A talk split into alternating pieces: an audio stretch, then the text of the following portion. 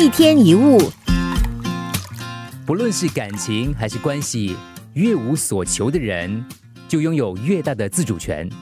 当你很在意别人，就容易耿耿于怀、患得患失。反过来，当你不在意，别人反而会在意你。回想一下，你在哪些人面前会觉得有点恐惧？是不是那些你对他们有所求的人？你会担心自己表现的不好，怕他们不认同你，对吗？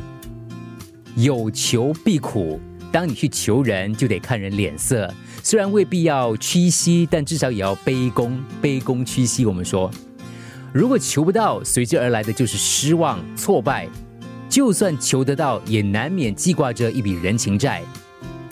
无求就自在，当别人愿意付出，你很高兴；要是他不愿意，也没有关系。当他愿意帮助你、支持你，你很感激；如果不愿意，也无所谓。如果你没有兴趣、没有需求，就会减少患得患失的心理。每当生活当中出现你不喜欢的事，或者是得不到想要的东西，你就会不高兴，跟着就会发脾气，几乎已经成为了一种惯性。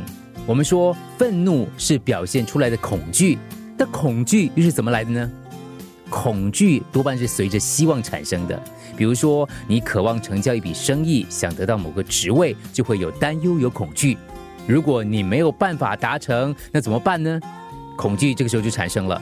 所以，当生气的时候，先观察自己有什么期待是非常重要的。每当你希望，就会变得害怕，害怕自己能不能够达成期待，而在这些期待底下，就是焦虑跟不安的情绪。只要有求，你的心就很难平静。尽量做到无所求，自然就会更自在。一天一物。